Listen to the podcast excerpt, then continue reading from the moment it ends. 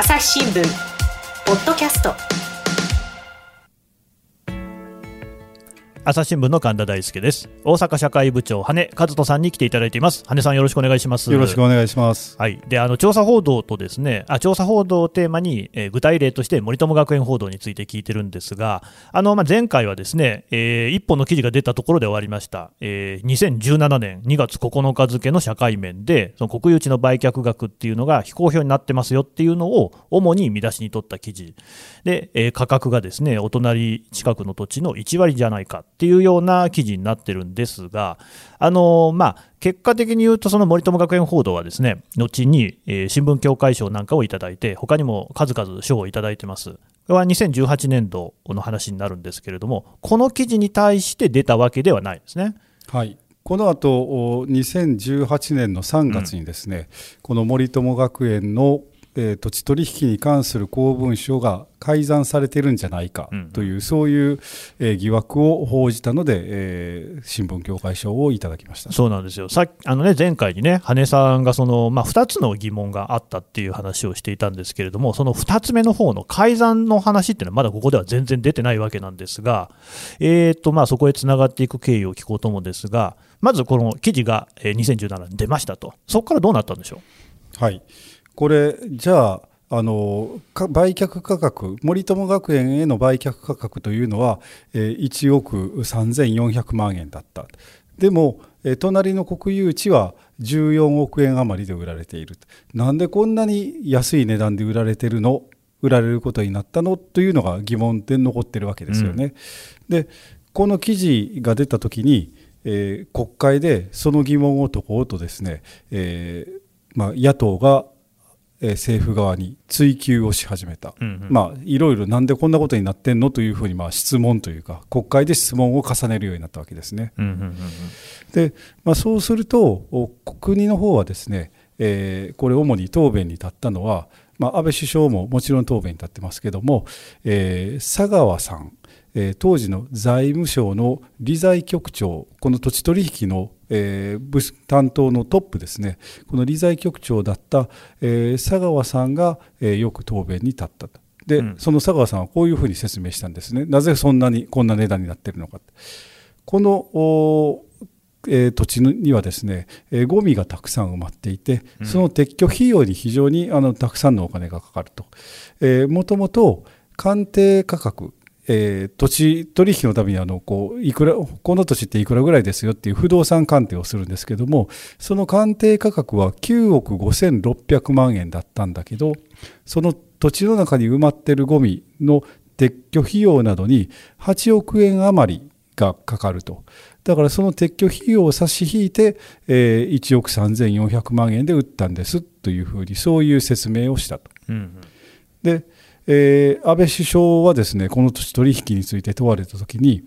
あの私や妻がこの土地取引に関係していれば首相も国会議員も辞めるというふうに断言した、うんうん、えー、そこで、えー、さらに野党が本当に関係していないのかどうかというのを追及していくことになったわけです、うん。まあ、おさらいしておきますと、この森友学園っていうのは、えー、瑞穂の国記念小学校っていうのをその国有地に建てようとしていて、名誉校長にね、安倍昭恵さん、まあ、安倍晋三、当時の首相の奥様がついていたっていうね、ことだったんですよね。はい、籠池理事長自身がこの当時あの籠池さんの表現を借りると、えー、安倍首相の応援団、ファンだったというふうに言っていたので、うん、えー、安倍、えー、昭恵さんに、えー、理事長あの、ごめんなさい、えー、名誉校長になってもらうのは非常に名誉なことだったというふうにも言ってます、うん、うん、でまあ、ただ、ですね一応ここでですね説明はついちゃうわけですね、つまり、まあ、そのゴミがですねあるんですよと、地中に埋まってますよと、それの差の撤去部分を費用を考えて差し引いたんですよっていう、まあ、一応の説明がされたわけですね。そうですね。ただこれそれを信じるかどうかっていうところはあると思います。うん、そこですねそんなにたくさんゴミが埋まってるの？って、うん、普通はそんなそんなにたくさんゴミがあるわけないじゃないの、うんうん、っていうふうに、新聞記者は疑り深いので、やっぱり思うんですね。大体ゴミってね、その豊中の住宅地にね、何をそんなに埋めるんだって話でしょうしね。もともとそのあそこはですね池か何かがあって、さまざまなゴミがこう不法に投棄されてた場所だったっていうふうには言われているんですけど、うんまあ、それは多少のゴミが埋まっているのは当然です。あのあるでしょうし、うん。まあ、実際にこの土地のこう本当に表の部分というか上の方にはですね、えーまあ、汚れた土とか、うん。あとゴミとかがあってそれを撤去しなければいけなかったのは確かなんです。うんただ財務省が言ってるのはその表面の浅いところに埋まってるゴミだけじゃなくてもっと地中深いところにもたくさんのゴミが埋まってるんだというふうなそういう説明をしてきたわけです。うん、だからいろんな疑問が湧きますよね、それ取らなきゃいけないのかっていうのもそうだし、その8億とかかかるのかっていうところもそうですしね。そうですね、えー実際にそのゴミそれだけのゴミがあるのかどうか、えーゴミがある証拠として学園側は写真を出したりしたんですけどもその写真を見ても、まあ、これはあの私の感覚になるのかもしれませんけどそんなにあるように見えないなというふうなものではありましたね。なるほど。で、この後はどういうことになるんですか？この国会での追及が始まってしばらくしてですね、その籠池理事長の証人喚問というのが開かれます。うんこれは、えー証人喚問はそこで、えー証言国会で、えーまあ、証人に呼ばれるんですけども、えーそこでいろんな質問を受けるとその質問に対して、えー偽証つまり嘘をついたら罪になりますよというぐらい重い場なんですけども、そこにかこの籠池理事長が呼ばれて土地取引についての説明を受けるようになったと。でこの時にですね、えー籠池理事長がさまざま説明をしたんですけどもこの大幅値引きについては、えー土地取引のですね、えー大幅に値引きされたのは神風が吹いたんだというふうなことを証言したと。つまり、えー自分でも、おまあ、びっくりするようにうまくいったっていうことだと思うんですけど、えーそういうふうに言ったと。あと、えーこの土地取引の間にですね、えー安倍昭恵さんに相談をして安倍昭恵さんの、まあ、秘書のような働きをしている政府の職員がいたんですけども、えーその政府の職員が財務省にこの土地取引について問い合わせをしていたということがこの証人喚問で分かりました。うん。で、えーその後籠池理事長自身は昭恵さんの名前で物事が動いたんだろうというふうなまあこれ自分の見方ですけどもそういう見方も示したとうん。いうことで、野党側は、ま、本当にそんなにゴミの量があるのか財務省が安倍首相に忖度して、えー大幅に値引きをしたんじゃないかというふうなそういう追及をさらに強めることになりました。うん、これねあの、覚えてる方もいると思うんですけども、この籠池さんっていう人が結構、なんというのかな、切符がいいというか、まあ、さっきのね、あの前回の放送の後半でもの、朝日の記者が直接言ったら別に普通に会ってくれたなんていうところもあって、まあ、そういうその、まあ、ざっくばらんな感じの方なんですよね。かなりざっくばらんな方だと、あの後で分かったことなんですけど、ね、はい。えええええー、とこの時点ではあの、ねあれまあ、どういう、えー人なのかっていうのは、まだ我々もちょっと分かってなかったんですけど、少なくともこの国会での答弁は、かなり明快だったことは間違いないです。うんうんうんうん。そうなってくると、やっぱりこう野党なんかもそこを追及するわけですよね。そうですね、えーやはりこの安倍えーさん、えー安倍さんに、ね、忖度したんじゃないかということもありますし、何よりも籠池理事長が神風が吹いたんだと、この土地取引には。うんつまり、やっぱ通常じゃない取引だったんじゃないかというのは、そこからやっぱり思いますよね。だって神風ですよ、このね、神様が吹い吹かせた風っていうことになるわけじゃないですか、そうですね。まあ、籠池さんにとっての神様って誰かなっていうことにはなってきますよね。そうですね。それが誰なのか、そこを、あまあ、つまり、なぜこういう土地取引になったのかというのは、我々も取材で、えー解明していかなきゃいけないことになったわけです。うん、でもこの取材ってどういうふうにするんですか？まあ、実際にはですね、やっぱ関係者に取材を重ねて、資料を集めて、えーその中から、えーなこの土地取引の経緯というのを、どういうこう成り行きで土地取引が進んだのかというのを解明していくことが、ここはその取材になってきます。あのまあ、最初はね、豊中支局長さんのところに届いた、まあ、一本の電話から始まってますけど、この頃にはもうあの記者の取材班みたいなのができてるんですかね？はいえーここには東京と大阪の社会部それぞれに、うん。えー合同の取材あそれぞれというかそのえー大阪と東京の社会部で合同の取材班を作って、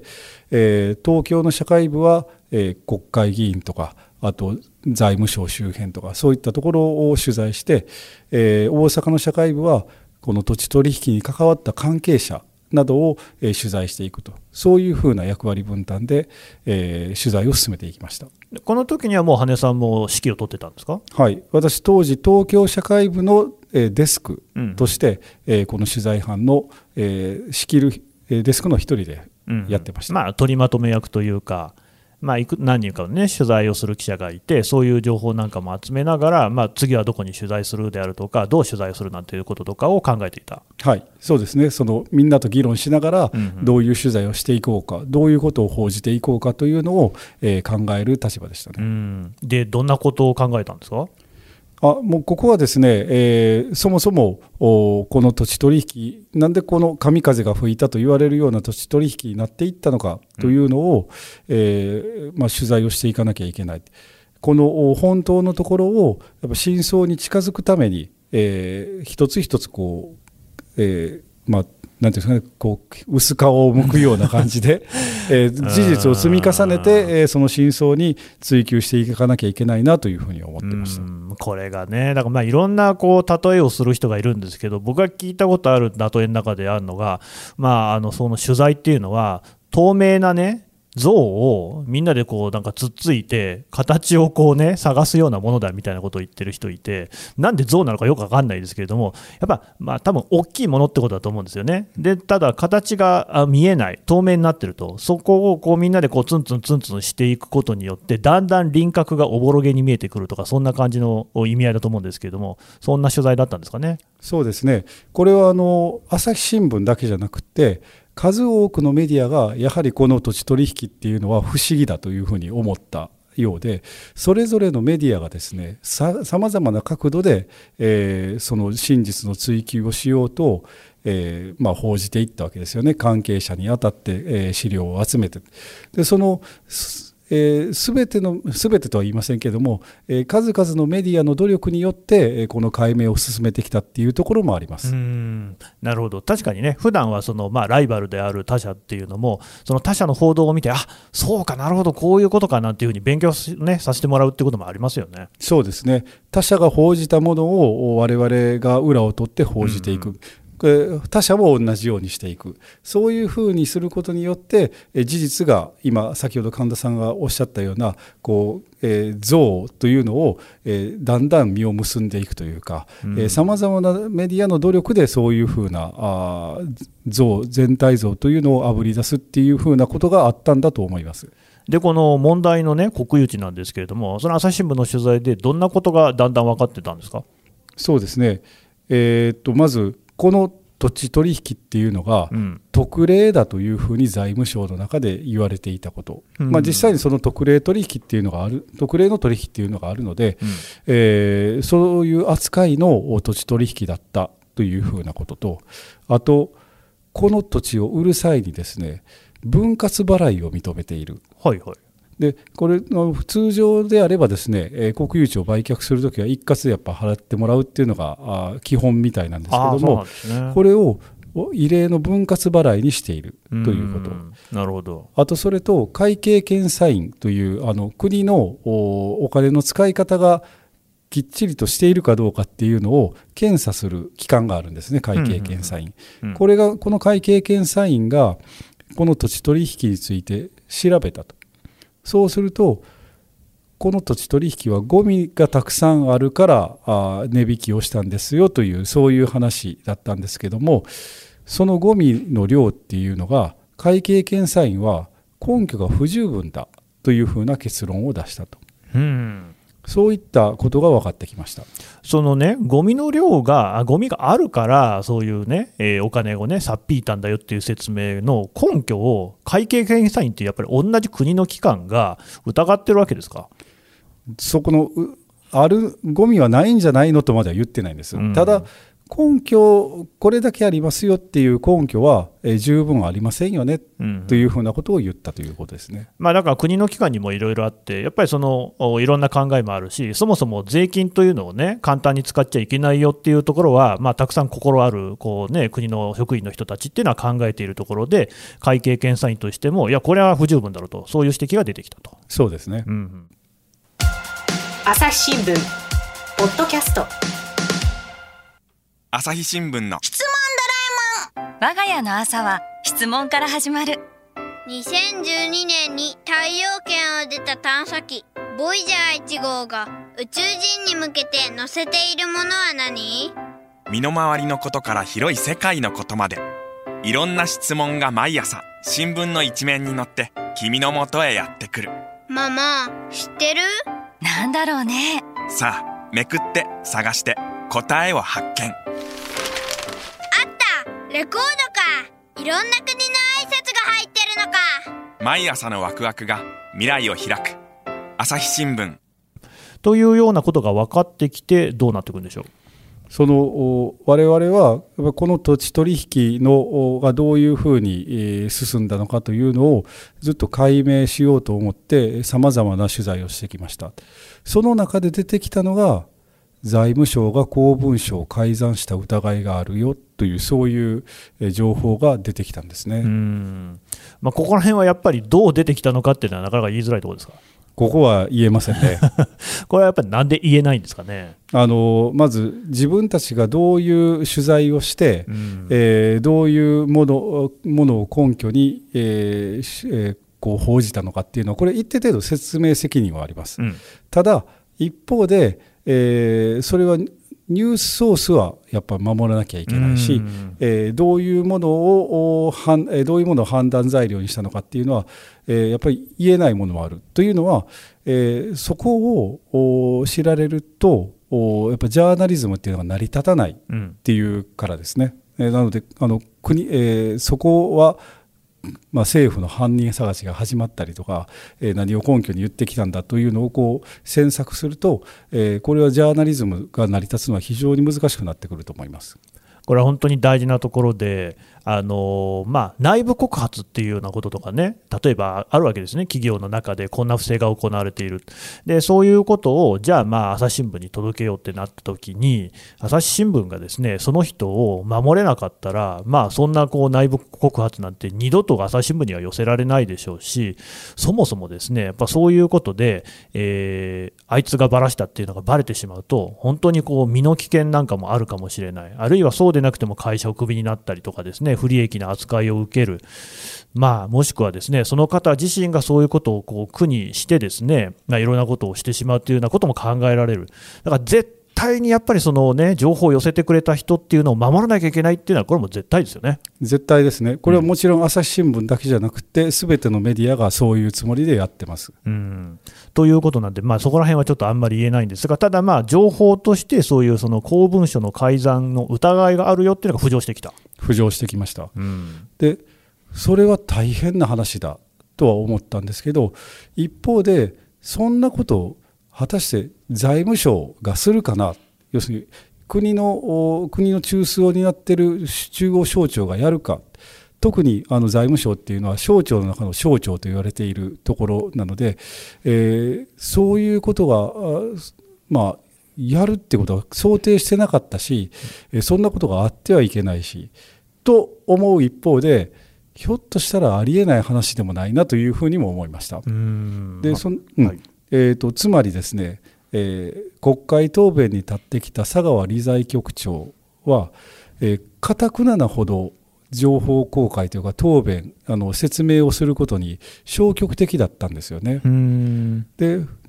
若干その姿勢がやっぱりこうなんでそんなにこう野党の追及を跳ねつけるんだろうというふうに思っていたんですけどその不自然さというのがひょっとしたらこういうことも背景にあるんじゃないかというふうなことは思いましたね。うん。このあたりなんですよね、だからこう、まあ、朝日新聞というか、我々こう取材をする記者としても、最初から何かこう疑いを持ってやってるっていうことではなくて、いろいろな事実、あるいはですね情報が出てくる中で、あれ、こういうことだったりするのかなみたいな感じで、その事実を突き止めようとするっていうことで、まあ、よく言われるのが、ですね、まあ、朝日新聞っていうのはこう政権に批判的だから、そういうところをね、こうなんかこう、いろいろこう探してるんじゃないのかっていうね、ようなことを言われるんですけど、そういうことは基本的に我々なくって、やっぱりその事実を知りたいっていうところ事実を明るみに出したいっていうところがもうすべてで、そこにそのイデオロギーとかっていうのは全然ないですよね。これはイデオロギーとかっていうのは、これはもうむしろ報道の邪魔でですね、うん、えー、これやっぱ真実を追求していく上ではこう、色眼鏡で見ると真実が見えなくなるんですね。むしろ、えー、そういったものは排して、できるだけもあできるだけというよりも極力ないようにして、とにかく事実を公平な目で見るっていうふうなことにしないと、まあ、報道、特に調査報道は成り立たないと思います、うん、でだから、その羽根さんも本当にこう素直だなと思いましたけど、いや財務省さすがにやらないだろうって、やっぱ最初は思いましたか？思いましたね、いや、うん、その公文書を改ざんするなんて、あの我々の基本的に、やっぱ普段役所を取材してると、やっぱ公正さということにえー、公務員はすごくやっぱり重視してますし、うん、えー、みんなやっぱ公平にやらなきゃいけないと思ってますしその公文書っていうのは彼らにとっては本当にもう仕事の一番重要なものなのでそれに手をつけるっていうのはちょっと考えにくいと思います。考えにくかったですね。でまたその財務省っていうところも確かにあって、まあ、その数ある官庁の中でもまあお堅いしそもそも財務省ってそのそれぞれの官庁のこういやあの予算つけてるわけですよね。でだからその彼らが作った文書によってあのいろいろな事業とかすべて決まってくるっていう、もうその国のこう予算を動かすですね一番の大元みたいな省庁で、だからこそ公文書をですね改ざんするっていうところから、ものすごく遠く考えられますよね。彼らのやっぱ自分たちが国を動かしてるんだっていう責任感と自負っていうのはやっぱすごいものがあったので、うん、それを、えー、なんていうんですか覆すようなことを彼ら自身がするとはとても思えなかったですね。結構ね、財務省って他の省庁から恨まれてるところもあって、まあ、あのこちらは良かれと思ってやった事業の予算を削られたりしてるっていうところがあるんですけれども、改ざんしてるとかってなったら、またどうせあれでしょ、なんか改ざんしてるんでしょって、他の省庁から低く見られてしまうところもあるかもしれない、なんていうこともひょっとしたらあるかもしれないですけれども、まあ、それは私の勝手なね、推測ですが、で、そういうね、えー、改ざんが、疑いがあるよっていうところで、まあ、取材にやっぱり行くわけですよね。そうですねえー、本当にそうなのかというのは今度は解明しなければいけないでも公文書この土地取引に関わる公文書って膨大にあるわけですよね。あそうでしょうねその中でどの文書がどどの文書のどの部分がどう改ざんされているのか、うん、これを特定するのはすごく至難の技だなというふうに思いました。うん。あのまあ、取引に関わる公文書、まあ、例えば情報公開で出るかもしれませんけれども、まあ、それ、改ざんされているかいないかなんていうのは、だって請求して出てきたものは改ざんされているっていうことになるわけですから、分かんないわけですよね、出てきてもね。そうですね。で国会にもその公文書っていうのは提出されていいましたけども、うん、当然あの、ここ改ざんしましたよみたいなことを書いてるわけではないので、ね、はい、ここ変えてますみたいなこと書いてあるわけじゃないので、うん、えー、公開されている文書から、えー、それを読み取るのはなかなか難しいかもしれませんね。これね、僕がもし取材班に入ってたら途方に暮れますけど、どうしました？秘密です。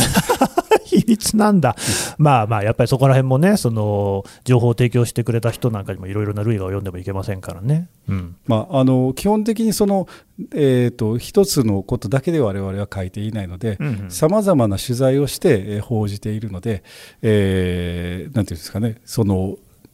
誰かだけに寄っかかって書いてるっていうことではないっていうことはご理解いただければ、ね、これも本当基本ですね、どんなこう記事を書くときにも、とりわけその調査報道そうですけれども、絶対そのシングルソース、その一つの情報源だけに頼るってことはしない、必ずあの全然違うもう一人の人には少なくとも行く、2人だとまだ足りないって感じしますけれども、これはもう徹底してますね。はい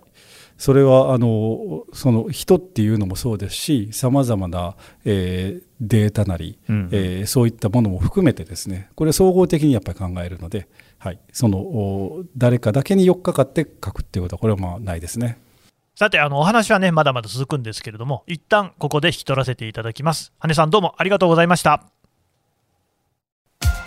朝日新聞、ポッドキャスト。はい。というわけでですね、えー、大阪社会部長羽根和人さんのお話を聞いてきました。であのまあ、これあの今回の羽根さんの話とは全く関係ない私自身の経験の話なんですけれどもあのこういう取材すなわちですね当局によらず調査報道をするっていう時に気をつけていたこと絶対っていうふうに考えていたことが2つあってま1つはあの羽根さんの話にもあったですね取材源の秘匿つまり取材を受けてくれてですね情報を提供してくれた人に絶対にこうあの不利益がないように気をつけること。これは一つですね。で、もう一つは、これは全然羽根さんの話と関係ないんですけれども、私が気をつけてるのはですね、こういう取材、深掘りをしていくとですね、なんか現れるのがですね、情報を持ってるぞと。ただし、欲しければお金をくれと言ってくる人っていうのがいるんですよね。そういう怪しい人っていうのに出会うことあるんですけども、私は絶対にあのお金をあげない、これがもう一つの絶対なんですけど、なんであげないのか、まあ、もちろん記者倫理にもとるっていうのが当然あるんですが、あのもう一つ現実的な問題として、ですねお金払って、え、情報を言うっていう人は、金のために情報を変える可能性あるんですよね、本当じゃないことを、事実じゃない、ねじ曲げたことを、でも客、すなわち記者が喜びそうだからと言って言うっていう可能性が出てくるんですよね。そういうものには依拠できないわけですよ。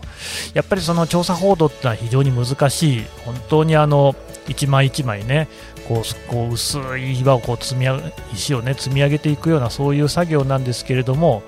そういうことがねあのちゃんとできるような記者がいるっていう世の中が続いていくといいな、それすなわちねジャーナリズムっていうものがきちんと続いていくといいなというふうに日々思っているわけなんですがどんなもんでしょうかね。朝日新聞ポッドキャスト朝日新聞の神田大輔がお送りしました。それではまたお会いしましょう。この番組へのご意見ご感想をメールで募集しています。ポッドキャストアット朝日ドットコム。podcast アットマーク朝日ドットコムまでメールでお寄せください。